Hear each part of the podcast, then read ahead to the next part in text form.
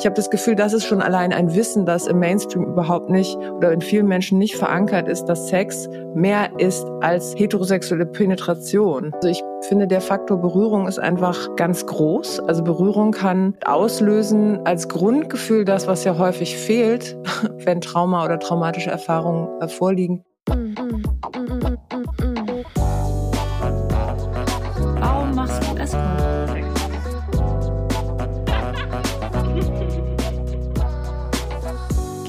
Zeit mit Luisa und Lenia.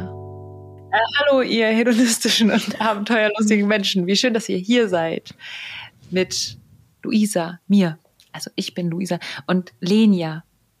Und unserer tollen Gästin Christina Marleen. Hi.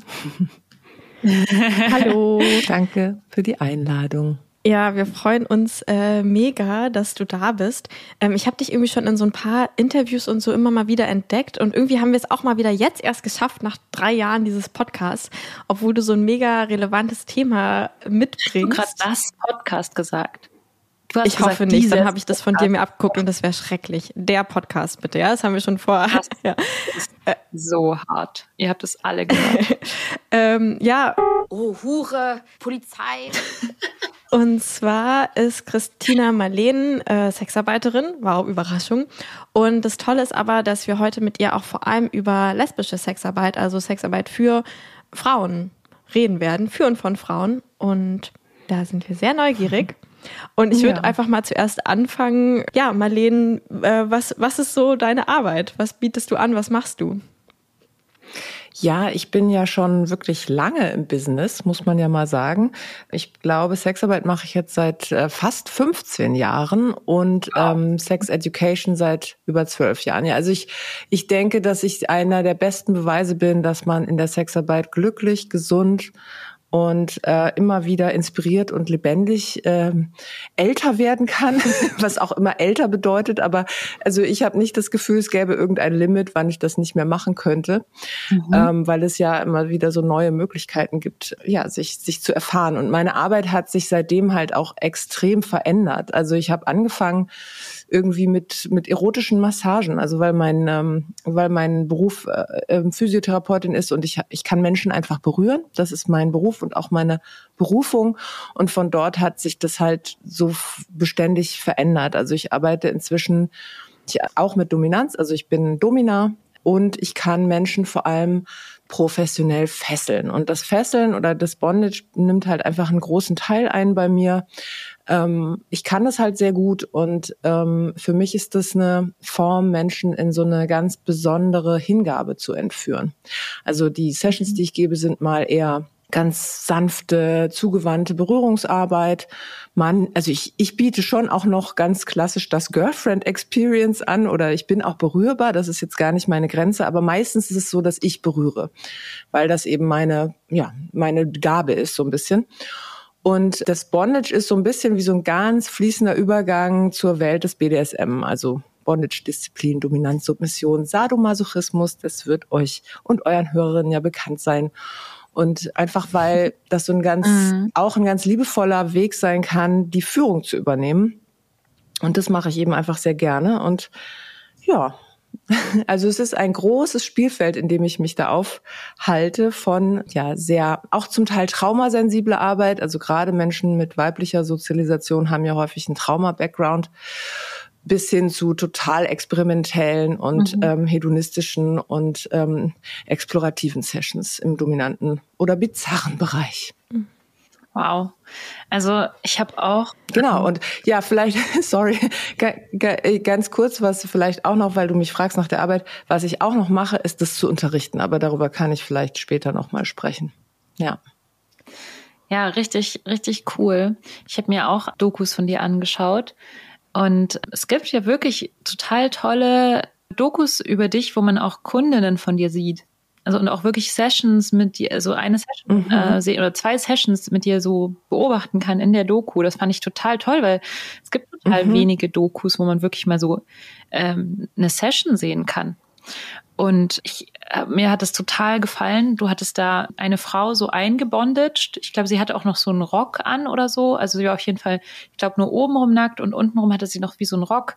Und sie war dann wirklich wie so in deinen Armen und hat sich wirklich die ganze Zeit nur so fallen lassen und du hast sie so rumgedreht. Und ich, als ich das gesehen habe, dachte ich, ja, genau, das ist diese Art von Sexarbeit, wo ich mir vorstellen kann, dass für Frauen sehr interessant ist, weil man als Frau selbst sich sehr, sehr schwer, glaube ich, so richtig so fallen lassen kann und andere mal machen lassen weil man ja oft selber irgendwie Ansprüche, es gibt Ansprüche, du musst jetzt irgendwas machen oder irgendwie, du darfst du darfst ja gar nicht oder vielleicht findet die dich ja irgendwie nicht schön oder vielleicht ist ja irgendwas, diese ganzen Zweifel, die man so als Frau hat. Ich habe das Gefühl gehabt, als ich das gesehen habe, dass es in dem Moment wirklich so entweichen kann, wenn man so gefesselt auf dir liegt und du einen dann so wiegst in irgendeiner Form.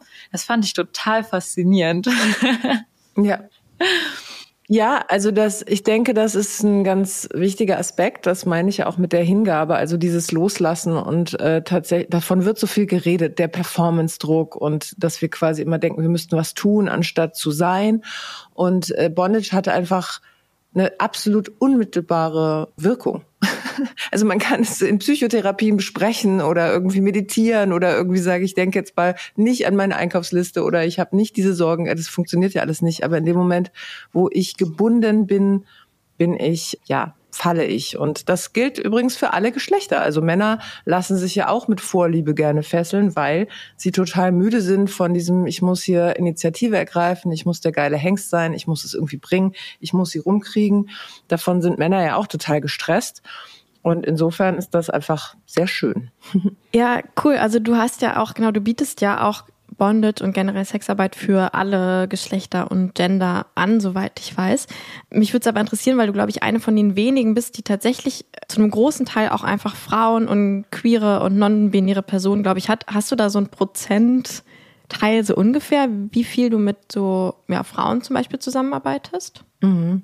Also im Moment äh, sind es würde ich sagen, mehr als 50 Prozent, was ich ziemlich cool finde. Also ich habe aber, muss ich dazu sagen, auch glaube ich seit 2014 oder 15 das wirklich total aktiv nach vorne gebracht, weil das so eine Vision von mir war. Ich habe ja einen recht feministischen Anspruch an Sexarbeit, also und habe das Gefühl, okay, Sexarbeit kann nur dann feministisch sein, wenn alle Geschlechter es anbieten und auch alle Geschlechter es ähm, es mhm. äh, kaufen oder also sexuelle Dienstleistungen in Anspruch nehmen und habe mich sehr viel mit der Frage befasst, was es brauchen könnte, dass Frauen es attraktiv finden, Sexarbeit zu einer Sexarbeiterin zu gehen. Und da habe ich sehr, sehr viel ausprobiert. Ich habe viel darüber gesprochen in Medien und ich habe es einfach immer wieder ausgedrückt, dass ich, dass ich queere Menschen, Frauen, nicht-binäre Menschen willkommen heiße. Und ja, seitdem sind sie da und sie sind glücklich und haben mit mir sexuell erfüllte Stunden auf unterschiedliche Arten und Weisen. Voll toll.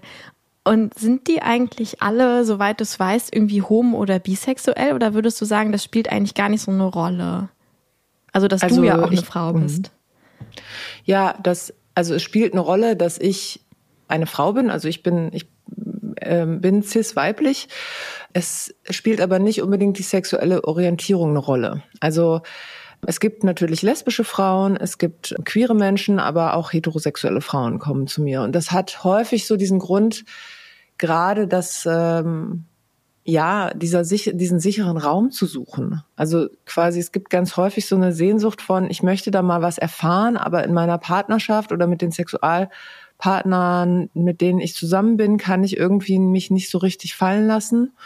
Und ich möchte das mal machen bei jemandem, der wirklich nur, nur, nur für mich da ist und ich kein Gefühl haben muss, ich muss jetzt wieder was zurückgeben oder ich muss toll aussehen oder whatever. Und ja, da ist Sexarbeit mhm. ja ein total toller Ort ja. für. Und hast du, du hast vorhin erwähnt, du hast auch manche Frauen vor allem, die irgendwie traumatisiert sind in irgendeiner Form. Würdest du dann also hast du einfach nur ein Auge darauf, dass du dann nicht aus Versehen was anstichst oder würdest du schon sagen, du bearbeitest wirklich auch Traumata mit den Leuten? Also ähm, es ist für mich super wichtig, dass ich sage, ich bin keine Traumatherapeutin. Also das ist einfach nicht das, was ich leiste. Aber ich bin inzwischen sehr viel mutiger darin geworden zu sagen, dass eine Sexarbeit, die achtsam ist und ähm, ganz, ganz fein und sensibel absolut begleitend sein kann bei Traumaheilung. Oder vielleicht sogar, also ich finde inzwischen begleitend sein sollte, weil Gesprächstherapien, und das sagen all die Personen, die mit Trauma bei mir sind, dass sie mit Gesprächstherapie halt einfach an einem bestimmten Punkt nicht weiterkommen und es braucht ein somatisches Lernen. Also es braucht sowas wie der Körper muss einmal verstehen, ah, okay, es geht auch anders oder ich habe hier, ich habe hier Handlungsspielraum. Darum geht's ja ganz oft. Also Trauma ist ja immer dieses zu schnell, zu viel, zu plötzlich. Und der Körper hat es abgespeichert, ist in dieser äh, Schockreaktion mehr oder weniger gefangen. Also es gibt, äh, gibt zu Trauma mhm. noch mehr zu sagen als das. Ich mache es jetzt wirklich radikal kurz. Und quasi diese, das aufzulösen und zu sagen, okay, diese Reaktion ist absolut angemessen für diesen Zeitpunkt, als das passiert ist, wenn es sich um eine Art von Schocktrauma handelt.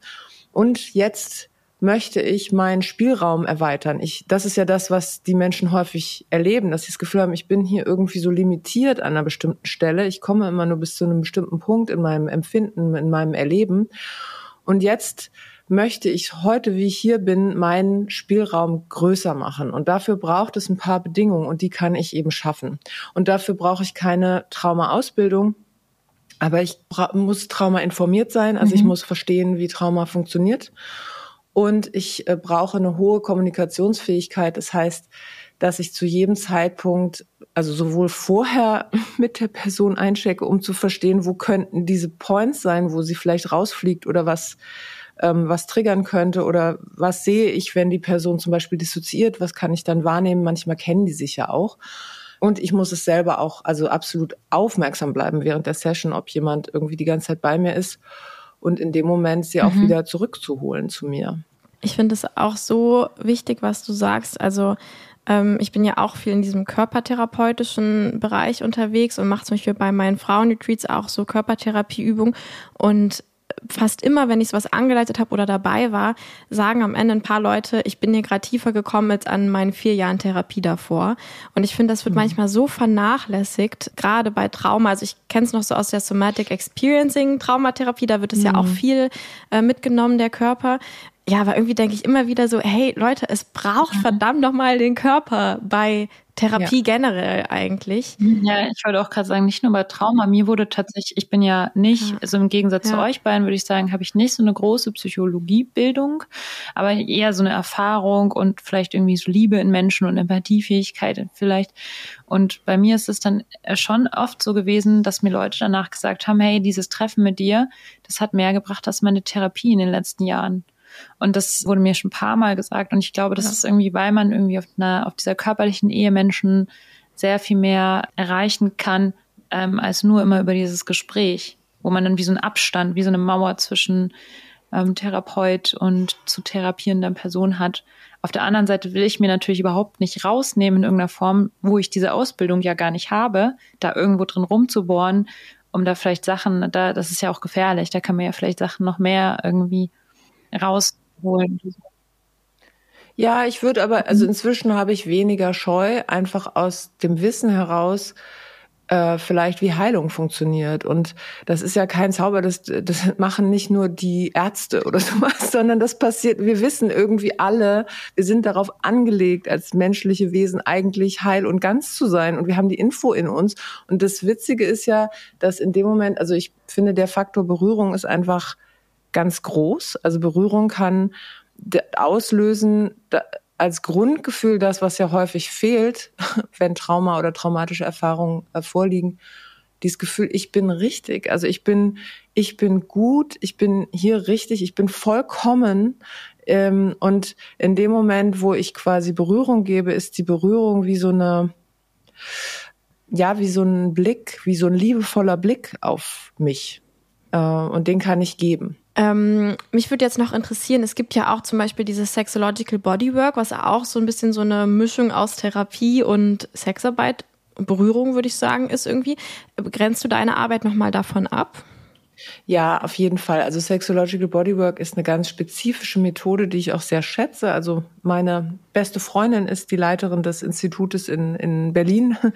Also ich bin sehr eng im Kontakt mit Menschen, die Sexological Bodywork machen und ich schätze das sehr. Und ich denke, was wirklich der Unterschied ist, ist, dass ich in einer ganz anderen Rolle da bin. Also wenn ich ähm, Sexological Bodyworker sind bekleidet und die Behandlung oder der, die Therapie oder die Session findet an so einem Massagetisch statt. Das heißt, es gibt wirklich so eine sehr institutionalisierte Trennung, die auch sinnvoll ist zwischen Behandlerin und äh, behandelter Person.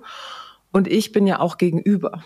Also ich bin auch, also dieses, dass zum Beispiel Menschen auch mich berühren können oder ich mich einbringe oder wirklich auch so eine Begegnung stattfindet, das ist ein ganz, ganz, ganz zentraler Unterschied. Und natürlich ist das auch genau das, was vielleicht es auch manchmal so schwierig macht. Also weil ich Es gibt einen Begriff im ähm, Englischen, ich habe danach lang gesucht, weil ich dachte, wie kann ich das beschreiben, was ich da mache? Weil es ist Heilarbeit, aber in einem anderen Gewand. Also das ist ja eben genau die Grenze, die in allen Therapien ist, dass man sich quasi nicht einbringt als Person. Und es gibt da den Begriff der Sacred Intimate. Und das ist quasi auch eine, etwas, was man, was man lernen kann ist vielleicht so ein bisschen angelehnt an so ganz alte Traditionen der Tempelhuren oder so, also wo das quasi wirklich ja auch als Heilform oder als, als Teil von gesundheitlicher Pflege oder Ganzwerdung betrachtet wurde, dass man zu jemand geht und eine tiefgehende sexuelle Erfahrung mhm. hat und dadurch einfach wieder was ganz wird.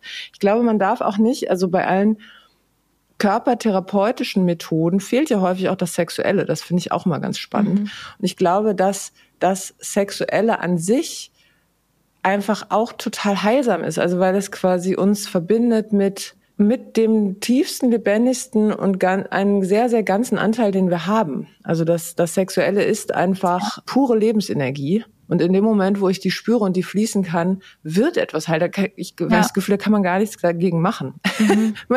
und die Arbeit ist häufig eher, die Hindernisse aus dem Weg zu räumen. Es geht ja gar nicht darum, was Neues zu tun oder herzustellen, sondern das wegzuräumen oder frei zu kriegen, was eigentlich schon da ist. Und das Sexuelle ist einfach eine ganz, ganz starke, vitale mhm. Kraft.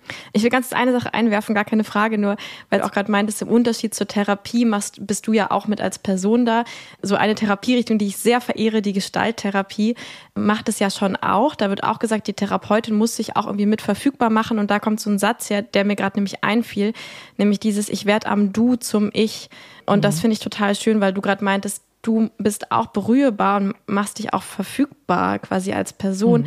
Und das finde ich auch total wichtig bei diesem Heilung und mich selbst kennenlernen, dass ich ja auch irgendwie so eine Art Spiegel brauche, an dem ich mich selbst kennenlernen kann, im Unterschied zu mhm. dir auch so. Also, ja, ja. absolut.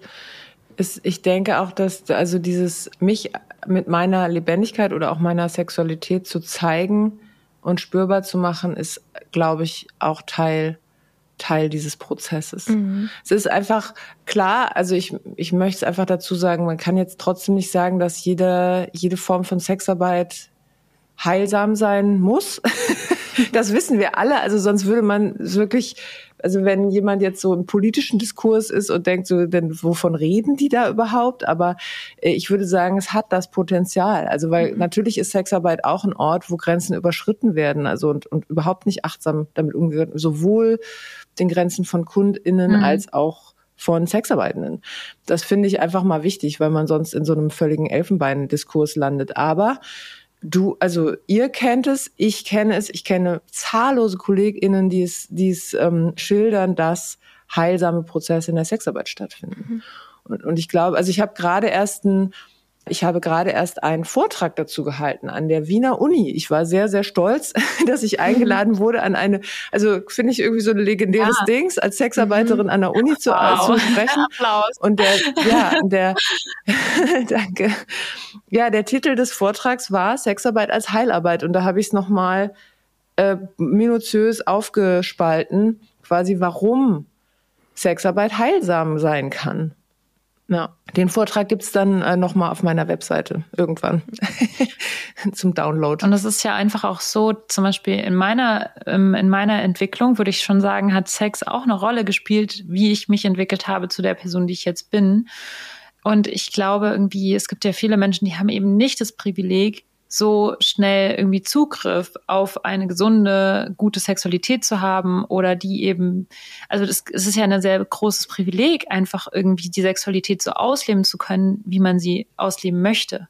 Also ich kann das zufälligerweise, weil ich halt eben ich äh, in diesem Körper vielleicht bin oder in dieser Situation bin oder in dieser Welt bin sozusagen, in der ich bin. Aber ganz viele in meinem Land und sowas. Ja, genau, in meinem Land ne? und so weiter.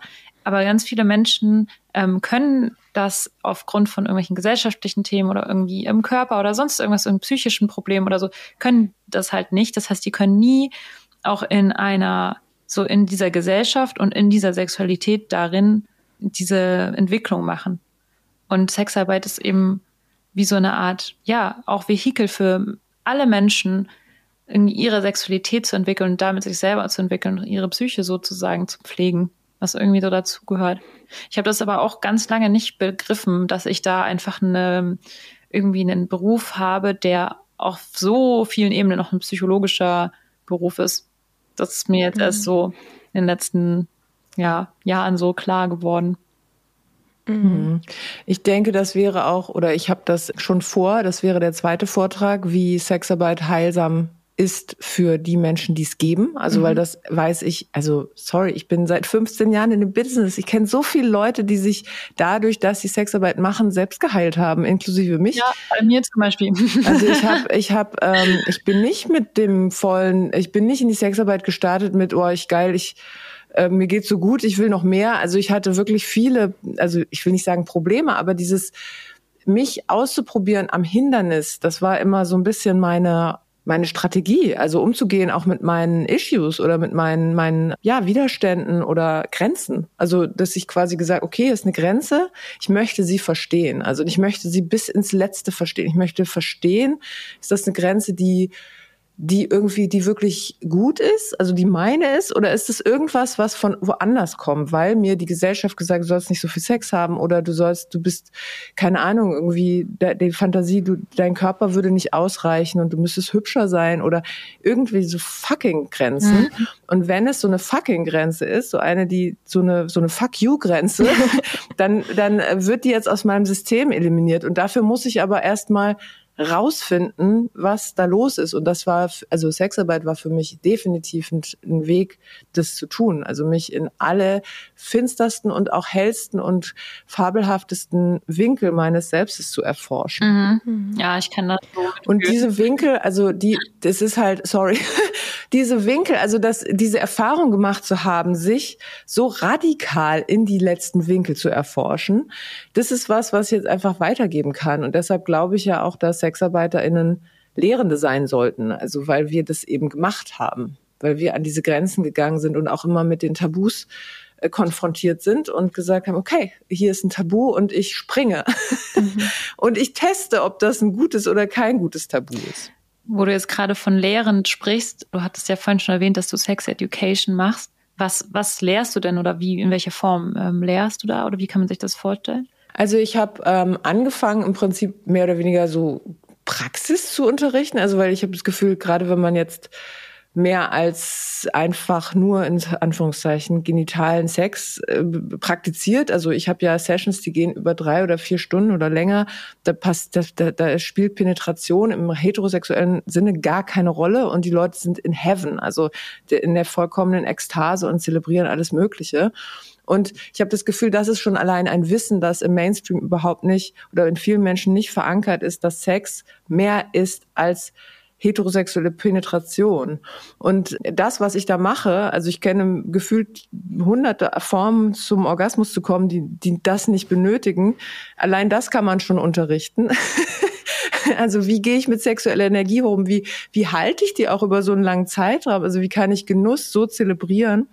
Und natürlich Kink-Techniken oder dominante Techniken, da gibt's massenhaft so einfach praktische Dinge zu lernen.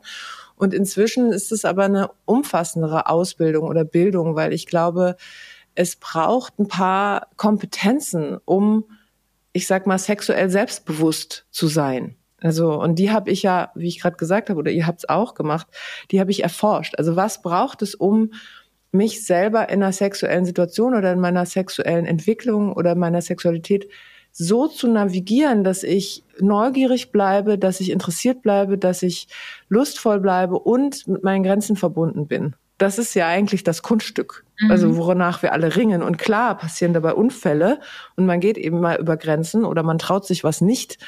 Und das ist okay, aber genau das so ein bisschen feiner zu tun, weil ganz viele Leute kennen nur so, oh, nee, das will ich niemals machen Oder ja, hier bin ich irgendwie in dieser Komfortzone, aber dann tut sich auch nichts mehr und deshalb schläft der Sex in Ehen ein und in Beziehungen ist, ähm, ist irgendwann so ein bisschen die Luft raus. Also weil Menschen sich nicht trauen zu forschen und weiterzugehen. Genau, und da gibt es sehr, sehr viel, was ich unterrichten kann, einfach an, sage ich mal, inneren Kompetenzen. Und sind es dann so Seminare oder eins zu eins oder? Hm.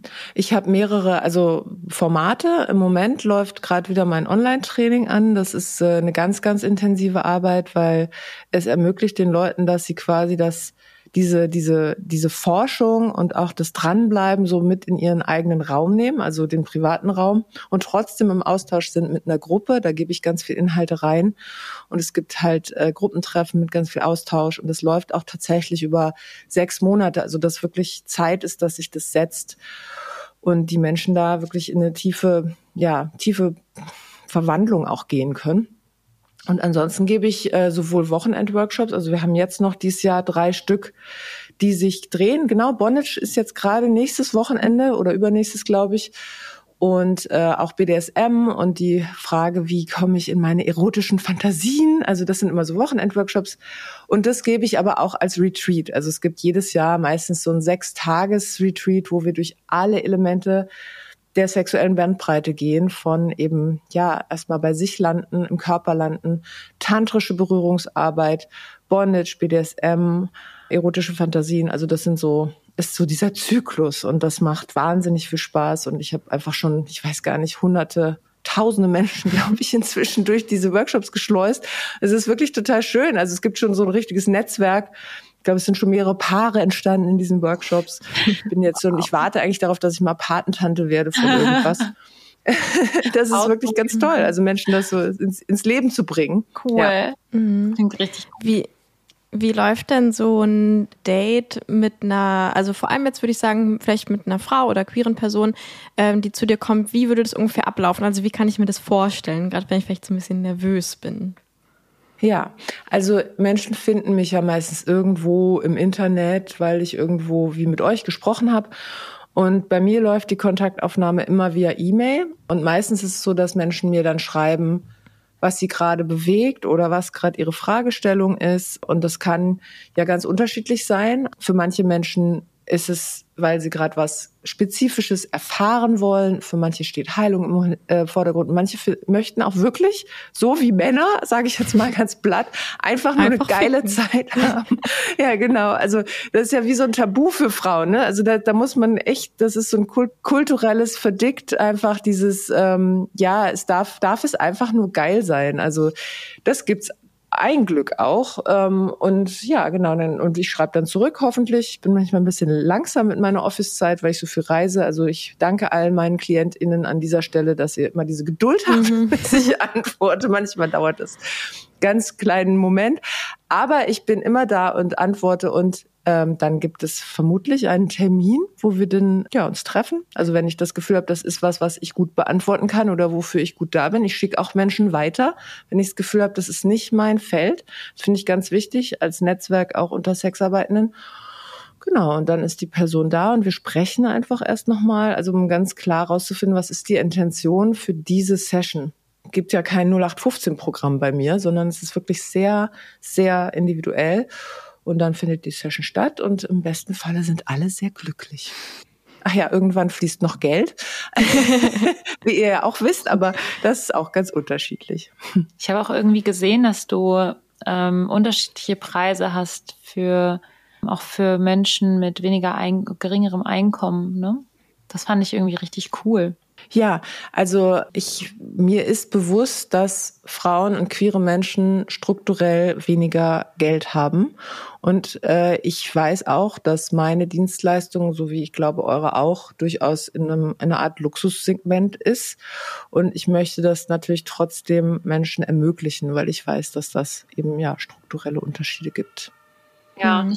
Voll cool. Ich bin davon ehrlich gesagt voll inspiriert gewesen und ähm, ich bin jetzt im Oktober habe ich äh, eh so ein Ding, wo ich meine Preise noch mal so ein bisschen rumschrauben und überlegen und so werde und ähm, habe gedacht, oh, ich werde es jetzt einfach so machen, dass ich diese Gender Pay Gap einfach genauso anwende, dass quasi, ich gucke nochmal, wie ich das so mit dieser bisschen non-binäreren Sicht mache, aber prinzipiell quasi Frauen einfach diese 20 Prozent weniger zahlen als Männer. Das fand ich irgendwie, also ich glaube, du hast es nicht ganz so in so ganz konkreten Zahlen. Ja. Nee, das ist mir auch wichtig, dass ich so nicht sage, weil man kann nämlich durch solche ähm, Formulierungen durchaus auch eine, sag ich mal, äh, eine Ungleichheit im Kopf äh, durchaus mhm. weiter unterstützen, weil es gibt ja zum Glück inzwischen viele weibliche Zahnärztinnen oder mhm. CEOs oder Managerinnen oder keine Ahnung was, JuristInnen. Also Menschen, die einfach gut oder überdurchschnittlich verdienen. Und es gibt auch Lesben, die viel Geld haben. Also das ist ja einfach auch eine Form von diesem Stigma. Mhm. Ich habe mal einen Artikel darüber geschrieben, tatsächlich irgendwann 2014, dieses, es gibt so im Esoterischen heißt das Glaubenssätze, also so, so Paradigmen, die wir im Kopf haben. Und einer ist, Frauen haben kein Geld. Mhm. Und es ist auch was, was man loslassen darf. Also ich, ich als inzwischen ja Businessfrau oder Mensch, die jetzt auch quasi ein kleines Mini-Unternehmen führt, äh, das ist äh, eins der wichtigsten Sachen. Ich, ich darf Geld verdienen und ich darf auch, ich darf Menschen bezahlen. Also das ist ein Flow. Mhm. Das äh, Geld darf einfach durch uns durchfließen und wir dürfen wohlständig sein. Ist halt ja wirklich ähm, was, was Frauen verdienen. Also und insofern ist es halt auch, also dieses Geld auf den Tisch zu legen, was für Männer, die Sex kaufen, glaube ich, immer eine Form ist der Selbstermächtigung, also der, der Selbstbestätigung auch so. Ich bin so geil, ich habe das Geld, ich kaufe jetzt das Erlebnis hier. Ich kaufe nicht die Frau, das wir mhm. wissen, warum das, warum wir das nicht sagen, aber ich kaufe mir dieses Erlebnis. Und das ist für Frauen, also in dieser, in dieser Vorstellung, ich lege Geld auf den Tisch, um Sex zu haben, wird das in einem weiblichen Verständnis häufig zu einem Makel. Und das finde ich interessant. Mhm. Also allein das, dass sozusagen Frauen verbinden damit dann vielleicht eher, oh Gott, jetzt muss ich schon Geld ja. bezahlen, um Sex zu mhm. haben mein Gott, was ist mit mir? Ich bin bestimmt nicht mehr begehrenswert genug oder keine Ahnung, mit mir stimmt was nicht. Und das zum Beispiel umzudrehen. Also warum können Frauen nicht auch das Gefühl haben, so geiler Scheiß, ich gehe jetzt zu dieser super professionellen, unheimlich attraktiven, charismatischen Person, die mir die beste, vielleicht die beste Zeit meines Lebens beschert oder zumindest eine denkwürdige und für mich immer äh, erinnerungswerte Zeit. Und ich gebe mal richtig irgendwie, ich investiere dafür, weil das wird mein Leben irgendwie einfach bereichern. Ja. Und ja, also ja. das verdienen Frauen auch, dieses Denken. Ich finde, finde, Frau sein allein reicht jetzt nicht, um eine Ermäßigung zu mhm. bekommen. Ja, ich finde es voll den wichtigen und echt so verzwickten Punkt. Also ja, vielleicht schreibe ich hin, du kannst nach eigenem Ermessen bis zu 20 Prozent weniger zahlen, weil das ist so genau dieses Ding von, ähm, ich verstärke Glaubenssätze, die es schon gibt und gleichzeitig will ich aber auch anerkennen, das, was da ist. Und da ist es nun ja. mal so. Ne? Und ich erinnere mich auch an das Gespräch mit, ähm, mit Fun Factory, was wir letztens hatten, die ja vor allem Sextoys für Frauen herstellen. Und trotzdem der irgendwie, meinen die 60, 70 Prozent der Kundschaft sind Männer, mhm. was aus, also deren Interpretation davon war, dass halt einfach Männer noch durchschnittlich 20 Prozent mehr verdienen. Also es ist so, mhm. es ist schon irgendwie krass, so wie kann ich quasi anerkennen, was da ist und es gleichzeitig aber versuche nicht zu verstärken, genauso wie du sagst, ja. Ich ähm, glaube, aber wir kamen jetzt halt, hm? hm? Ganz kurz, also dazu Ganz. vielleicht noch eine Sache. Es gibt mehrere Achsen da drin in diesem Finanzthema. Also das eine ist, ist, ist schon, wie du sagst, also Frauen verdienen strukturell weniger, aber es ist auch die Frage, worin man investiert. Also wenn man mhm. sich überlegt, wie viel Geld in Kosmetik fließt oder wie viel Geld in ich meine, Schönheits-OPs oder sowas. Also es gibt wirklich viel, ja, Hand, also Konsumprodukte, die zum Teil ich meine, ja, ich habe auch nicht wenig Schuhe, so ist es nicht, aber also ich Konsumprodukte, die weniger sinnhaft sind als zum Beispiel eine Session bei uns, in die wird investiert und ich glaube, es ist eben, es weiter. Es, es hat was zu tun mit dem Stigma und dem mhm, Makel. Ja. Und, und deshalb finde ich es auch wichtig, also klar, wir haben alle unseren Prozess, wie wir unsere Preise machen, aber dieses, dass etwas hochwertig ist, drückt sich eben auch im Preis aus und, und es macht es häufig nicht besser, wenn man die Sachen billiger macht, weil ja. das dann eher in den Menschen nochmal auch das Mangelgefühl nochmal verstärkt. Also das, und das finde ich irgendwie einfach nochmal wichtig mhm. zu sagen. Ich glaube, das ist auch ein Punkt, wo du gerade so gesagt hast, weniger Sinn sinnhaft.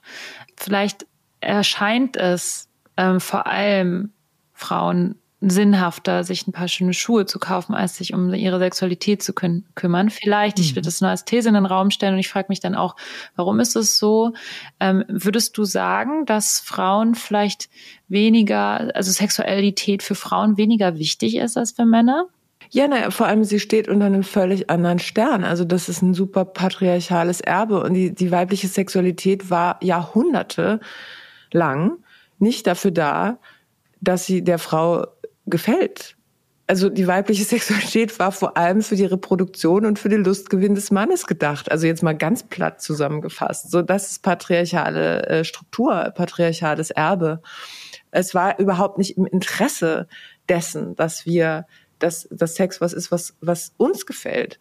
Und das ist was, was klar, ich meine, ich mache jetzt seit 15 Jahren Sexarbeit und ich sehe halt, was sich inzwischen getan hat. Also was das betrifft, was sozusagen gut, es gibt schon, den Feminismus gibt's eh länger seit, als seit 20 Jahren und es gibt auch ein sexuelles Empowerment, was älter ist als die letzten 20 Jahre. Aber ich würde sagen, es ist so wie so eine Exponentialkurve, also von 80er Jahre Selbstuntersuchung mit dem Spekulum bis jetzt irgendwie die Klitoris kriegt eine Doppelseite in der Zeit und der, der Süddeutschen Zeitung und es, es boomt ja total, ne? Also die Vulva, dass jetzt irgendwie Leute auch verstehen, ach so, man sagt gar nicht Scheide, man sagt Vulva, ah, warum denn? Also die, die Bildung nimmt zu, das Empowerment nimmt zu und dennoch ist es in den Zellen und was ich am meisten, also weibliche Sozialisation, bedeutet eins zu eins, ich gefalle. Ich bin begehrenswert. Das Größte, was wir uns noch rausholen dürften eigentlich in, einem, in, so, einem, in, so, einem, in so einer Sichtweise ist, zu genießen, dass wir begehrt werden. Das ist das höchste der Gefühle schon für Frauen. Und ist es auch meistens, also ich sehe das ja, ist häufig das höchste, was Frauen sich rausholen. Äh, äh, leider. Also und, und es ist ja auch total schön, ja, nur dass es jetzt nicht, weil manchmal hören ja. dann Frauen diesen Podcast sagen, oh Mist, Leni und Lisa haben gesagt, wir dürfen jetzt nicht mehr das äh, geil finden, wenn wir begehrt werden. Nee, voll, genau. Doch, absolut. Aber es ist, also darf da, auch mehr absolutes geben. Empowerment. Mhm. Ja, vielen Dank, vielen Dank für den Einwurf. Und das ist ja zum Teil ja auch dieses Learning in der Sexarbeit. Ich darf mich so aufreizend hinstellen, wie mhm. ich will. Ich darf das geil finden, dass mich alle begehren, dass mich alle vögeln wollen. Also das darf ich genießen. Ja, vollkommen. Und es, ich darf mich auch über jeden Orgasmus freuen und ich darf so richtig zielgerichtet danach suchen, was, ich, was mich am geilsten kommen lässt und wie es mir gut geht. Mhm. Das ist äh, auch in Ordnung. Mhm. Und das muss es erstmal so ein paar Moleküle müssen dann noch umgelegt werden, bis das, dies, diese DNA aus unseren Zellen draußen ist. Mhm. Ja, jetzt sind wir schon so in dieses Thema so reingeglitten und ich würde da aber gerne nochmal explizit wirklich drüber reden. Also vielleicht zuerst, was sind denn so Gründe, warum Frauen Sex bei dir kaufen? Mhm. Also, sag ich mal, die, die schönste, die schönste Zielsetzung, die es gibt, ist quasi, ich möchte meinen Horizont erweitern. Also, das ist quasi auch die, äh, sag ich mal, ergebnisoffenste und die kann so ein bisschen spezifiziert werden, sowas wie, ich möchte gern erfahren, wie es ist, gefesselt zu werden oder ich möchte, ich habe ja unterschiedlich so ein kleines Potpourri auf meiner Webseite von sehr, ähm, von explorativen Sessions, die irgendwie einladend sind. Und dann sagen sie, oh, das ist aber schön, das möchte ich jetzt mal ausprobieren. Das ist quasi so die, sage ich mal, der das Profil Forscherin.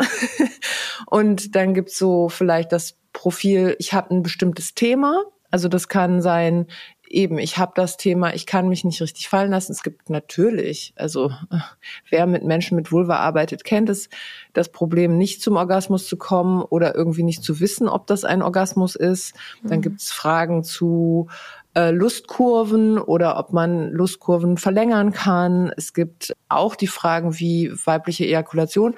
Es gibt auch tatsächlich Frauen, die sagen, ich möchte, das gibt es tatsächlich auch oft. Ich hatte noch kein Erlebnis mit einer Frau. Ich bin irgendwie, habe ich die, also das Gefühl immer schon gehabt, ich habe einen bisexuellen Anteil oder vielleicht bin ich ja sogar lesbisch, aber ich habe mich noch nicht getraut und die Schwelle ist zu groß. Ich traue mich das nicht und deshalb möchte ich das mit dir machen. Das gibt's auch. Also das ist so ganz variantenreich, genau. Dann gibt's natürlich auch masochistische Frauen und es gibt auch Frauen, die so spezifische Fantasien haben tatsächlich. Also ich hatte letztens eine, die tatsächlich ausprobieren wollte, die selber halt mal ein Strap-on tragen wollte. Das war mhm. auch, auch eine sehr lustige Session.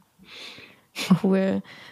Und, und genau, und was steht dem quasi noch im Wege? Also du hast es ja schon mal angeschnitten, vor allem mit diesem, ah, wenn ich für Sex bezahle, dann liegt es daran, dass ich nicht begehrenswert genug bin oder so. Also warum kaufen trotzdem immer noch so extrem wenig Frauen Sex? Also es gibt ja echt kaum eine Dienstleistung, die einfach so wenig von Frauen in Anspruch genommen wird. Mhm. Also ich glaube, es halt hat, wenn du es jetzt sozusagen wie auf so vom Großen her betrachtet, es einfach was damit zu tun, wie Sexarbeit geframed ist. Also das Bild von Sexarbeit in der Gesellschaft ist ja kein ist ja nur in einer bestimmten Blase, sage ich mal, oder einem bestimmten Anteil der Bevölkerung als positiv konnotiert. Die meisten Menschen verbinden damit ja was Schlechtes. Das ist erstens, weil wir diese Erzählung haben, dass Sexarbeit Aus Ausbeutung ist und zweitens, weil da immer noch, also in diesem Diskurs steckt ja auch immer dieses drin, ja, aber eigentlich, also dieses eigentlich sollte doch Sexualität was sein, was man in Liebes- und romantischen Beziehungen macht. Und Sexarbeit zerstört so ein bisschen dieses, dieses, dieses Gefühl, was wir dabei haben wollen, dass Liebe, Sexualität und Beziehung so immer zusammengehören. Und ähm, ich glaube, es braucht ein bisschen geistige Arbeit, um sich von diesen zwei sehr großen kulturellen Erzählungen zu trennen. Oder zu sagen, ich brauche eine neue Geschichte, was das betrifft. Und diese Entscheidung zu treffen, ich, ich erzähle mir eine andere Geschichte darüber, wie ich jetzt zu Marleen gehe. Und das ist meine Geschichte, weil ich möchte jetzt gerade hier was erfahren und das kann ich genau dort tun die, diese Entscheidung muss es geben. Und dafür habe ich natürlich, wie gesagt, was aufgebaut. Also die Erzählung, die du findest auf meiner Webseite darüber, was es bedeutet, zu mir zu kommen, ist eine andere, als wenn du bei Kauf mich auf die Webseiten gehst oder bei Dominal WS oder Escort Berlin eingibst, dann bin ich als Frau ganz definitiv nicht eingeladen. Also es gibt ja in die Herbertstraße dürfen keine mhm. Frauen, mhm. die nicht Prostituierte sind. Also daran sieht man ja, Herbertstraße ähm, ist die ist eine, eine, eine, eine Sexmeile in, in Hamburg. Ne? Ja. Genau, und das daran sieht man einfach, wie Sexarbeit eigentlich gestrickt ist. Und wir brauchen halt wie so eine da braucht es auch mehr als mich. Also ein, inzwischen gibt es auch mehr als mich natürlich, die quasi diese Erzählung umschreiben. Und wo es funktioniert oder jetzt auch schon stattfindet, ist zum Beispiel, also die ganze ganze Bereich Tantra-Massagen, die haben Frauen als Kundschaft entdeckt. Und da ist die Erzählung ja auch eine andere. Da ist ja nicht, ich konsumiere Sex, das, davor haben es Frauen irgendwie so ein, das ist so ein Ding, so, ach, man kann doch nicht einfach so Sex haben und dafür, das geht irgendwie nicht. Wenn es aber geframed wird als Heilung, dann geht's. Ja. Und das finde ich ganz interessant. Oder, oder eben lernen. Also das mache ich ja auch viel, dieses, ich kann mich hier entwickeln und ich kann lernen. Und ich glaube, das sind einfach andere Wege, eine Erzählung darüber zu, mhm. zu, bilden. Also Frau darf nur irgendwas, wenn sie davor auch zugibt, dass irgendwas mit ihr kaputt ist. Und sie deswegen was lernen muss oder es nicht heil ist.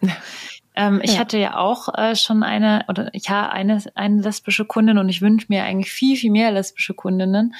Auf der anderen Seite, also weil ich das total toll fand und ich das total liebe, einfach auch mit Frauen Sex zu haben.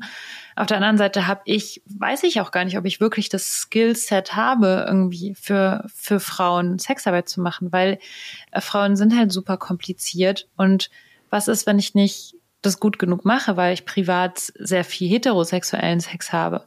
Aber das ist doch auch schon so ein Glaubenssatz. Ausbildung, ja, ist das ein Glaubenssatz? Ich weiß also warum, warum ist, warum sind Frauen kompliziert? Also warum ist das so ein Wer, wer sagt es? Wo kommt es her? Ich glaube, ich finde es halt nur schwerer, weil ich halt sehr viel heterosexuellen Sex, Sex, Sex habe. Aber warum, also zum Beispiel erzählst du mir auch total oft, dass du irgendwie Sex mit Männern hast, die irgendwie äh, sich nicht fallen lassen können, keinen Orgasmus haben können oder so. Also ähm, ich, ich finde, es ist so ein Ding, was man sagt, ah, Frauen sind kompliziert ganz ehrlich, Männer sind genauso kompliziert und dieses, dieses Ding von, also ich finde, es ist auch so eine komische Trennung, die irgendwie auch wieder macht, dass Frauen auch denken, ich habe auch gar nicht verdient, jedes Mal einen Orgasmus zu haben, weil ich bin ja auch so kompliziert mhm. oder so. Also ich nehme da ehrlich gesagt gar nicht so einen Unterschied wahr. Ja. Also ich, ich denke vor allem so, mhm. könnte ich das jetzt noch mehr, also ich hatte auch gerade überlegt, ich würde es gerne noch mehr bewerben auf meiner Webseite zum Beispiel. Könnte ich das überhaupt, dürfte ich das überhaupt machen, weil ich ja vielleicht gar nicht qualifiziert genug dafür bin auch vielleicht noch ein Frauengedanke, immer Frauengedanke. Aber was würdest du dazu sagen, Marlene? Muss man dann eine zusätzliche, würdest du sagen, ich sollte vielleicht doch mich noch mehr bilden oder so, bevor ich das noch mehr bewerbe? Oder soll ich es einfach machen und dann ist es Learning by Doing und die ersten Frauen haben dann vielleicht nicht so gute Performance von mir oder so, oder ich weiß es nicht. Also ich würde sagen, es ist ganz interessant. Ich finde das, was Lenia gesagt hat, total super. Also es ist auch meine Erfahrung, dass ähm, Frauen mega unkompliziert sein können und Männer auch kompliziert sind. Das finde ich irgendwie einfach wichtig, dass es so eine Erzählung ist. Und gleichzeitig, und ich würde auch sagen, mh, lesbischen Sex zu haben, ist etwas, was man lernen darf. Also ich meine, das ist, ähm, das ist ja auch zum Teil der Grund, warum eben die sogenannten Late Bloomers, also das sind eben Frauen, die oder also ich, ich, rede, ich rede jetzt auch immer von Frauen, weil wir das ist das Thema des Podcasts. Ich möchte dazu sagen, dass ich wirklich Menschen auf dem Spektrum von Geschlecht bei mir habe, also viele nicht-binäre Personen auch, aber die quasi erst spät entdecken, dass dann sexuelles Interesse ist und dann einen Heidenschiss haben. Und ich weiß es ja auch von mir. Also ich bin, ich selber bin pansexuell, also ich, ich hatte wirklich mit allen Geschlechtern Sex und auch romantische Beziehungen. Ich bezeichne mich häufig auch einfach als lesbisch, weil ich finde, also das ist so ein Politikum für mich, das zu sagen, damit es das irgendwie als sexuelle Orientierung gibt und auch sexy ist. und Lesbe zu sein braucht ein bisschen Bildung. Also und die kommt tatsächlich übers Tun, aber man kann sich durchaus auch fortbilden. Es gibt ja diesen Treppenwitz, dass Lesben schon ejakuliert haben, als die Heten noch ihre Klitoris gesucht haben. Also man, ich weiß einfach wirklich dadurch mehr. Ich hatte einfach viel Sex mit Menschen mit Vulva und das ist super, weil man dann einfach viel, viel Erfahrung hat. Aber trotzdem, also ja, Learning by Doing ist auf jeden Fall, auf jeden Fall auch ein guter, gute Strategie. Muss ich mir zusätzlich noch ein okay Cupid Profil machen und Sexualpartnerinnen suchen oder so. Als Studienobjekte sind gesucht. Gesunde Frauen zwischen 18 und 60 oder wie ist es immer in diesen ähm, Leute, ich glaube, ich würde gerne gerade äh, eine kleine Rubrik loswerden, weil ich bin schon die ganze Zeit ein bisschen aufgeregt, weil das so, weil es so ein kleines Schamthema auch ist. äh, genau, Marlene, du kennst es ja nicht, wir haben immer so Rubriken im Podcast. Ähm, los geht's. Ja. Hier ist der Geliebte auf Zeit Podcast mit den Facts der Woche. Heute im Studio Luisa und Lenia und Marlene eigentlich. Ähm, und zwar bin ich letztens mal wieder so durch Instagram gescrollt und habe eine News der Woche gefunden, äh, die echt nicht News sind, aber für mich war es News und ich dachte irgendwie immer, ich weiß schon alles. Kennt ihr das, wenn ja, ihr so irgendwas immer, lest? Weiß alles. Ja, ja, genau. Und ihr so denkt, hä, ich dachte, ich weiß schon alles und jetzt habe ich wieder was Neues gelernt. Okay, Leute, es geht, äh, es geht ähm, so ein bisschen um Menstruation. Und zwar, ich glaube, das war so, eine, so ein Instagram-Post von The Female Company, die machen machen, glaube ich, so Periodenzeug, sage ich mal so. Ähm, und da ging es um Durchfall während der Menstruation. So. Also, dass es halt so ein Ding ist, dass viele Menschen, die menstruieren, äh, währenddessen Durchfall haben. Und ähm, jetzt lese ich mal äh, kurz vor. Das liegt nämlich, genau, also hier steht so vor allem äh, dank zweier Hormone. Progesteron und Prostaglandine. So ungefähr. Ich hoffe, ich hoffe, ich habe es mhm. richtig vorgelesen.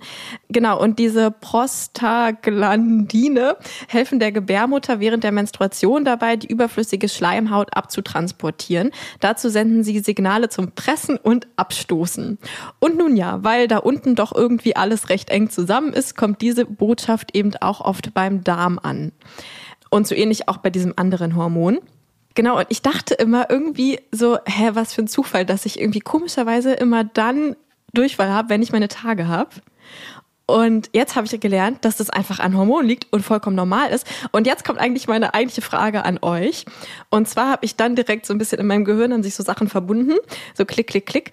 Und was ganz komisch ist, was mir aufgefallen ist, ist, dass wenn ich horny werde, tatsächlich aber komischerweise nur, wenn ich alleine bin, also so, genau, wenn ich irgendwie in meiner Wohnung sitze und merke, ich habe irgendwelche sexy Gedanken und werde irgendwie horny, dann habe ich manchmal, also jetzt eigentlich immer, so einen Darmentleerungsdrang und dann auch so ein bisschen Durchfall. Oh Mann, das ist mir gerade so peinlich. Naja, ähm, also ich merke das tatsächlich oft daran. Also ich ich lese dann irgendwie so irgendein Buch und irgendwas daran tönt mich an und ich merke dann daran, dass ich angetörnt bin, dass ich merke, oh, okay, ich muss auf Klo. Und ich habe schon mal mit einer Freundin darüber geredet, die meint, das wäre ja auch so. Und jetzt erstmal eine Frage an euch. Ihr guckt mich schon so an, so wie, what the fuck? äh, daraus lese ich so ein bisschen, dass ihr das nicht kennt. Oder wie ist das bei euch? Jedem Tierchen sein Pläsierchen. Danke, Lisa. Äh, ich, ich halte mich im Hintergrund, dass wir mal, wenn man den sagt, du mal. Also ich kenne auf jeden Fall das mit äh, während der Menstruation irgendwie, dass der, dass die Verdauung wirklich wow. Mhm. Das kenne ich nicht nur von mir, sondern auch von meinen PartnerInnen. Und das andere kenne ich, glaube ich, nicht. Also ja. zumindest nicht, dass es mir bisher bewusst gewesen wäre. Das finde ich aber spannend. Ich kenne das häufig eher, dass das sozusagen mit Harndrang verwechselt wird. Aber das ist ja bekannt durch die Prostatastimulation Ja. oder sowas. Ne? Ja. Aber Nee, genau, ich meine auch gar nicht bei Stimulation, sondern das passiert bei Ja. mir, bevor irgendwas passiert, sondern nur, Ah, ja. wenn ich anfange, in diese Horniness reinzukommen. das ist Das- total Und ich dachte dann halt, also bei mir hat's halt klick, klick, klick gemacht, wegen, weil ich dachte, diese Hormone, die quasi ja dafür sorgen, dass alles so ein bisschen locker wird und so, Mhm. dass die vielleicht auch ausgestoßen werden bei manchen oder bei mir, wenn ich horny werde. Das ist ja so das spannend. Ja. ja, voll. Also bei mir Okay. ist das also nicht so. Also ich kann, also wenn ich meine Tage habe, Mhm. ich habe die ja jetzt nicht mehr wegen dieser Hormonspirale. Hormonspirale, wobei ich da auch so manchmal so regelschmerzenmäßige Sachen habe und dann auch genau das, was du beschrieben hast. Was du jetzt nicht nochmal explizit erwähnst. ähm, aber was ich dann immer so lächerlich finde, wo ich dann echt manchmal denke, ey, du hast ja kein Peil von der Welt, ist, wenn ein Partner dann sagt, hm, wenn du deine Tage hast, können wir auch Analsex haben. Das ist dann, wo ich dann so in einem Punkt bin, wo ich mir denke, so du, du bist, also da ist irgendwer echt irgendwas an dir vorbeigegangen. Was? Hä? Wie, also, weil. Wenn man seine Tage hat, kann man ja Analsex haben. Also erstmal ist da ja Blut ist nicht so, nicht, so- also der Ist Ader jetzt nicht nicht so eklig wie die blutende Vagina. Ach so, okay, also ich will lieber den Durchfall als das Blut, Ja, oder wie ist da so der Gedanke dass man oder ja was? da eh nicht unbedingt in Shape ist, hinten, also auf der anderen Seite da, der. Wo ich mir dann Ja, vor allem also eigentlich- denke so, warum? Da- Ich finde es ja interessant, weil es ja so heißen könnte wie, also man kann ja auch sonst Analsex haben, wenn man Ja. nicht seine Ja, eben. Viel Und dann wahrscheinlich sogar eher besser. Ah ja. Aber es ist total, Ähm, total lustig, oder? Ist auch komisch. Ja. Ja, ich habe schon Ja. mehr. Hm. Ich meine, vielleicht, aber es gibt ja auch wirklich sehr unterschiedliche, manche, manche Menschen, die ich kenne, haben auch wirklich Schmerzen während der Mens und wollen Mhm. nicht penetriert werden. Auch also ich finde immer, ich finde, ich, ja, Na, also oder ich, dann doch ja, anal. So. Es, also ich finde ja dieses Blut so geil. Ja. Ich stehe total auf Blut und finde es einfach immer ein Fest, wenn das passiert. Ja, da habe ich Ja. Kann man so ein bisschen drin steht auch auf baden. Blut. Ich stehe auf Blut und Ja. ich stehe auch auf Penetration bei meiner Menstruation, aber ganz wichtig, eigentlich ohne irgendeine Bewegung, sondern wirklich nur tief rein, aber wirklich so tief wie es geht. Und dann am liebsten nur halten oder so Riesen- ganz leichte. Ja, genau so. Also das äh, löst bei mir halt dann so, dass sich alles ein bisschen entspannt. Okay, aber äh, sorry, ich muss es trotzdem auf Spotify jetzt als Multiple-Choice-Frage einmal raushauen, weil ich will wissen, ob ich wirklich die Einzige bin. Also bekommst du auch so einen äh, Darmentleerungsdrang, wenn du horny wirst? Ähm, Cool. Vielleicht wird das äh, der Gegenstand einer nächsten Forschungsfrage Ja. an irgendeiner Uni ab, äh, die, die du jetzt ausgelöst Ja. hast. bitte. Auf jeden Das Fall. ist also das ist das, was die Republik interessiert. Äh, Die, Sexuelle Bildung hört ja nie auf. ja, Ein Glück. also ja, mich würde es echt interessieren, ob das irgendwie mit diesem Hormon zusammenhängen kann. Vielleicht kriegen wir dazu mal irgendwas raus. Aber erstmal beantwortet mal diese Frage unten, damit ich mich nicht ganz so alleine fühle, hoffentlich. Vielleicht gibt es auch jemanden, der eine qualifizierte Antwort darauf geben kann. Kann ja, ja, genau. schreiben. Vielleicht gibt es ja Instagram. SexualforscherInnen oder MedizinerInnen, die dazu was sagen können in eurem HörerInnenkreis. Ja. Ich glaube ich schon. Ja. Gut, dann zurück zum Thema. Ähm, es geht ja immer noch um äh, Frauen oder weiblich sozialisierte Menschen. Frauen und Ähm, Sex. genau, und jetzt noch mal weiter rausgezoomt, so ganz allgemein, vielleicht auch gar nicht auf Sexarbeit bezogen. Hast du so Insights oder Sachen gelernt? Woran liegt es, dass Frauen oder weiblich sozialisierte Menschen so oft auch gar nicht so genau wissen, was sie wollen beim Sex? Ja, also eins habe ich ja schon gesagt, das ist nicht, äh, ist uns so buchstäblich nicht in die Wiege gelegt. Das ist nicht das, was wir gesellschaftlich sollen, uns um unsere Bedürfnisse kümmern, sondern wir sollen die Kinder bekommen und großziehen und uns um unsere Ehemänner kümmern. Also das jetzt mal wirklich mega platt gesagt, aber das ist unsere Kultur immer noch. Und das tun ja auch viele Frauen. Das ist ja auch nichts Schlechtes. Also es ist ja nicht schlechtes, hingebungsvoll für andere Menschen zu sein. Ich finde es nur blöd, wenn es quasi ja, kulturell gesehen vor allem einer, ähm, einer Hälfte der Menschheit so gehen soll und der anderen nicht unbedingt.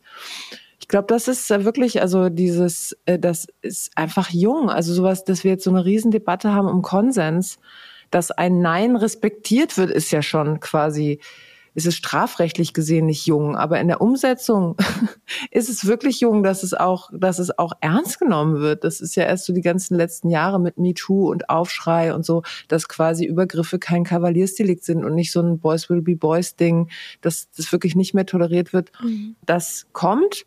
Und ich glaube aber, dass zu einer Konsenskultur eben gehört einerseits Nein zu sagen und es gehört dazu Ja zu sagen. Und das haben wir auch alle nicht gelernt. Also quasi zu sagen, was mir gefällt und was ich brauche, ist eine Kompetenz. Ist, also dazu nochmal, das ist eine der Kompetenzen, die ich unterrichte. Also das ist das, was ich Menschen, äh, wie ich Menschen ermutige und empowere, das genau das zu finden. Ich glaube, das ist ja ist mhm. einfach was, was wir lernen dürfen. Das ist wie so eine neue Kulturkompetenz, weil Sexualität in so krassen Bahnen ablief jetzt über, weiß ich nicht, ja, viel lange, lange Zeit und quasi neu rauszufinden, aha, okay, ich kann wirklich, ich habe hier drin Spielraum im Wortsinne, ähm, das dürfen wir uns erstmal so annehmen und, mhm. und überhaupt auch mit diesem Raum umgehen.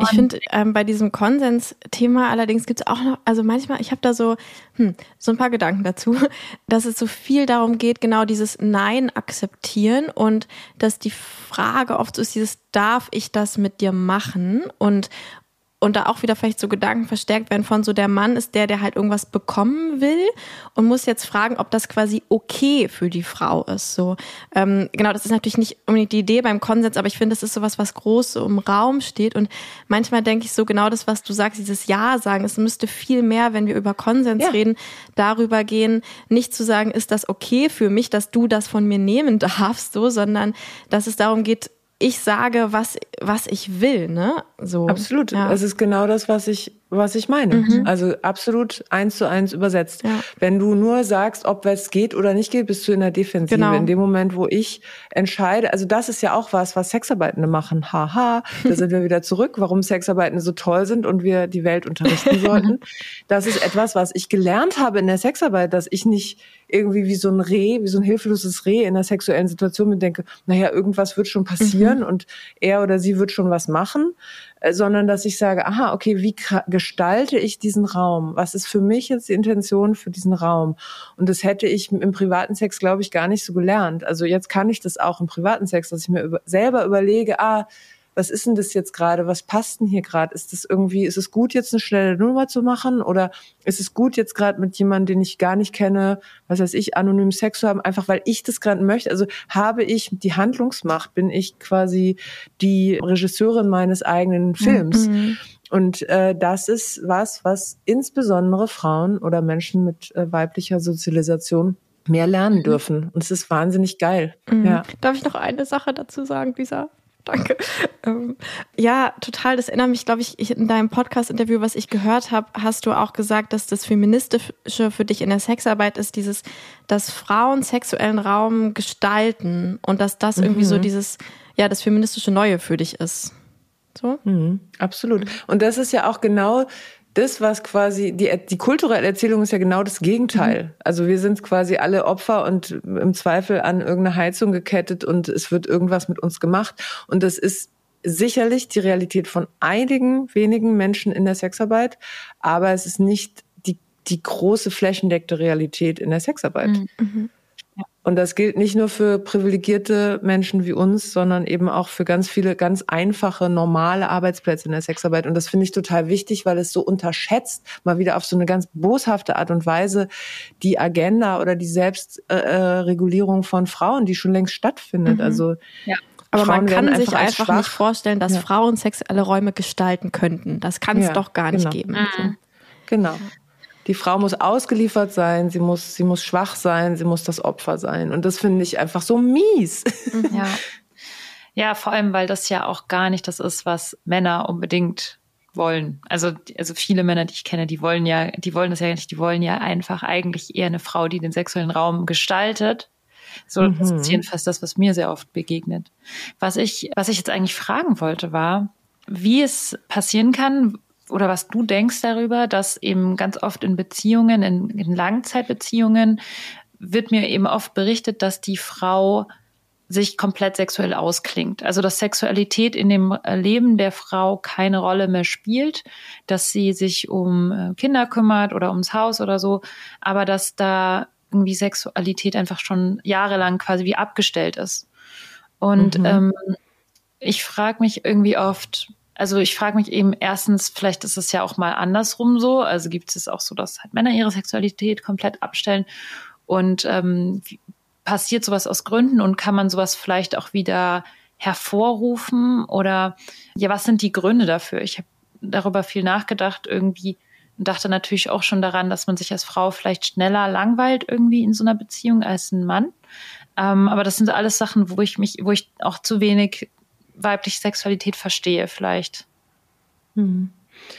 Also ich glaube, dass wenn Menschen Langzeitbeziehungen haben, sie die Bereitschaft brauchen, so wie sie ja auch den Partner oder die Partnerin in anderen Lebensbereichen durch sehr, sehr unterschiedliche Phasen begleiten, wie ich vermute. Also ich habe noch keine Beziehung gehabt, die wirklich so lang ist, dass ich das sagen könnte. Aber ich habe viele Menschen, die ähm, in meinem Workshop sind und auch KlientInnen, die Beziehungen haben über 20 Jahre. Und wenn ich mir vorstelle, was passiert in 20 Jahren, also was in meinen letzten 20 Jahren passiert ist, durch welche Lebensphasen ich gegangen bin, durch welche Krisen ich gegangen bin und wie auch meine Sexualität sich verändert hat, dann stelle ich mir vor, wenn ich mit jemandem zusammen bin, brauche ich die Bereitschaft zu sehen, ich verändere mich sexuell wenn ich mit 25 mit jemandem zusammenkomme und ich bin mit der Person noch zusammen, wenn ich 45 bin und wenn ich 65 bin, dann werden wir dann Unterschied, dann werden wir anderen Sex haben. Und auf diese Veränderung muss ich mich einlassen. Also wenn etwas, was, weil man eben, weiß ich nicht, aus dem Gerammel gar nicht mehr rauskam mit äh, äh Mitte 20 und plötzlich hört das auf und dann nicht fragt, hey, was ist hier eigentlich gerade los? Was brauchen wir? Also in eine Form von Kommunikation geht, die wirklich ergebnisoffen ist und nicht heißt, jetzt will sie nicht mehr, die olle Schralle. und hängt dann noch bei den Kindern rum, sondern also quasi, wo, wo beide das Interesse haben und auch die, ja, die Fähigkeit, darüber zu sprechen, was sie brauchen und das auch umzusetzen. Ich glaube, das ist eigentlich das Problem. Also es ist ja meistens bei Lustlosigkeit in einer Beziehung nicht das Problem, dass keine Lust mehr ist auf Sex, sondern nicht auf diesen Sex. Also so wie es immer abläuft. Das ist das, was ich höre.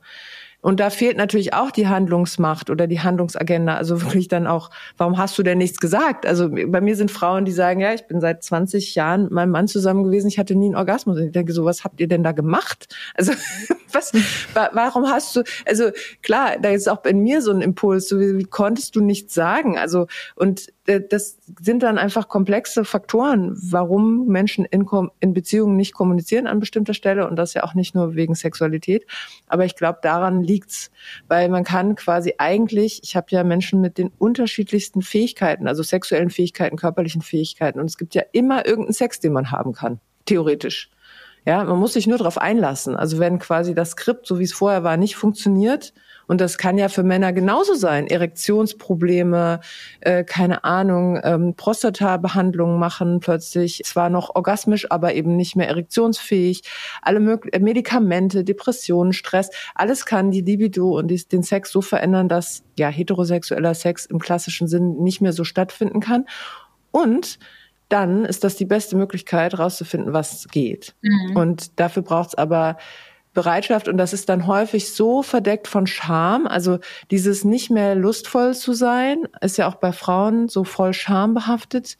Und dann verschwindet das häufig so. Ich glaube, wenn die Scham auch nicht bewusst ist, sondern einfach so, uh, so alles so ein bisschen abwirkt und dann auch noch ein krass fordernder Alltag ist, kann ich mir schon vorstellen, dass das dann einfach so ein bisschen versandet oder man es aktiv versanden lässt. Mhm. Ja, ich ich würde auch sagen, es geht so das, was wir vorher auch schon besprochen haben, ne? genau was du gerade sagtest, dieses aktiv gestalten können. Und viele weiblich sozialisierte Menschen haben halt nicht gelernt zu sagen, was sie wollen. Und dann kann ich vielleicht sagen, ich habe keine Lust mehr weil, ne, so wie du meintest, darauf, auf diesen Sex habe ich keine Lust mehr.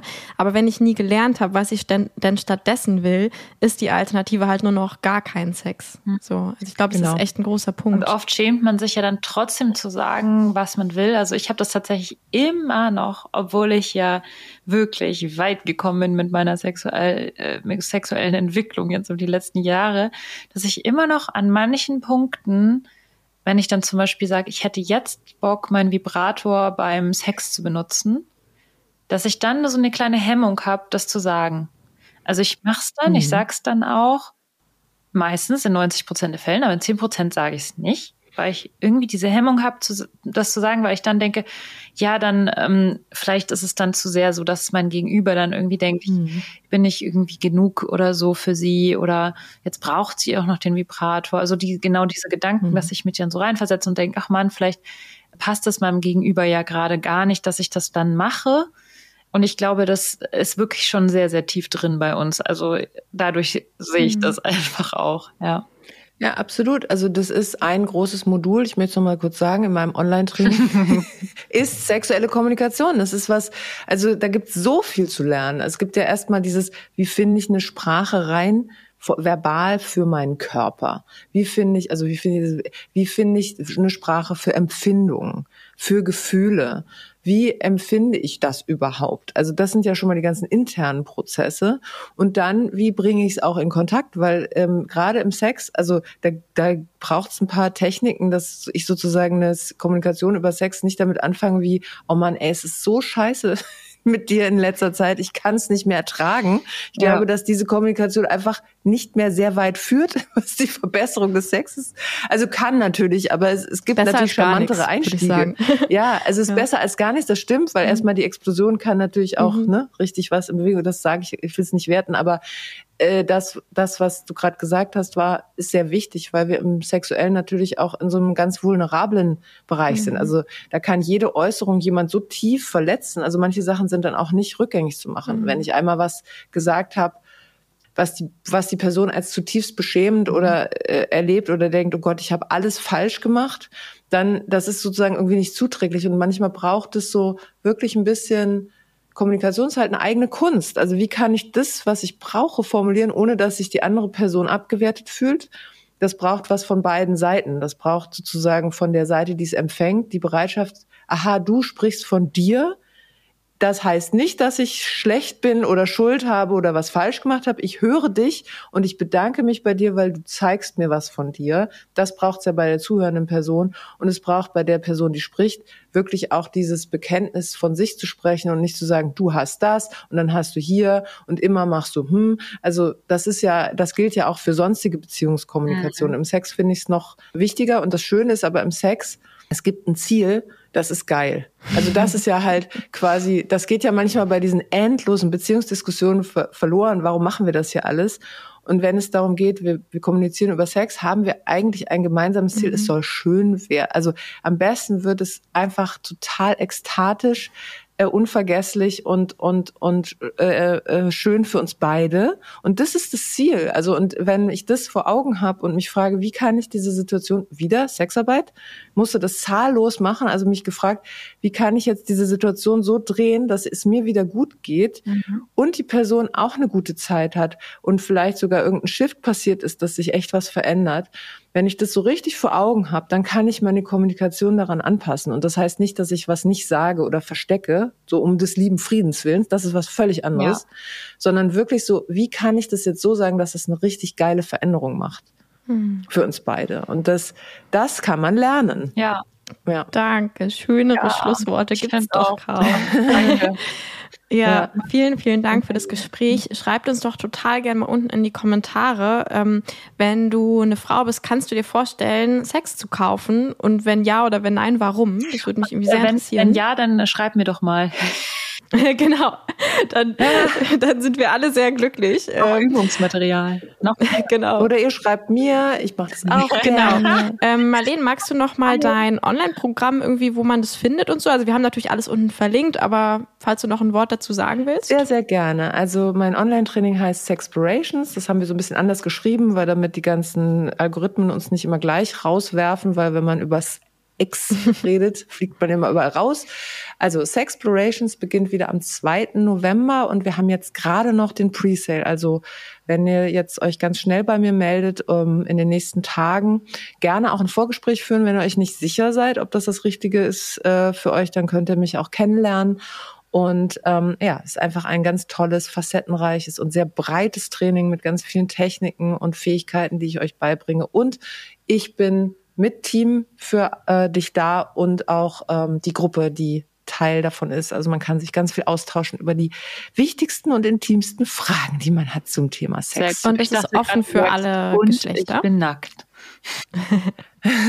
Also es ist in einer, also genau, und ich bin jeden Call nackt. Nein, das tatsächlich nicht, aber ich mache tatsächlich Praxiscalls. Also es ist Teil davon ist Praxis, weil ich weiß ja, wie es mit, ich weiß jeder, ich kaufe ein Online-Training und dann hm, mhm. mache ich es nicht. Und das ist ganz wichtig. Also ich habe jetzt einen Durchgang damit geforscht, wie kann ich das online machen und Leute bleiben wirklich dran, auch körperlich. Es ist super verkörpert. Mhm.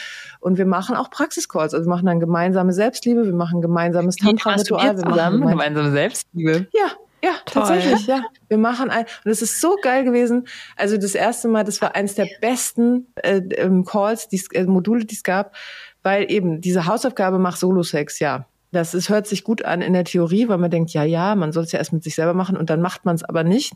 Also das ist eine der größten Widerstände, sich mit sich selber mhm. ausgiebig zu befassen.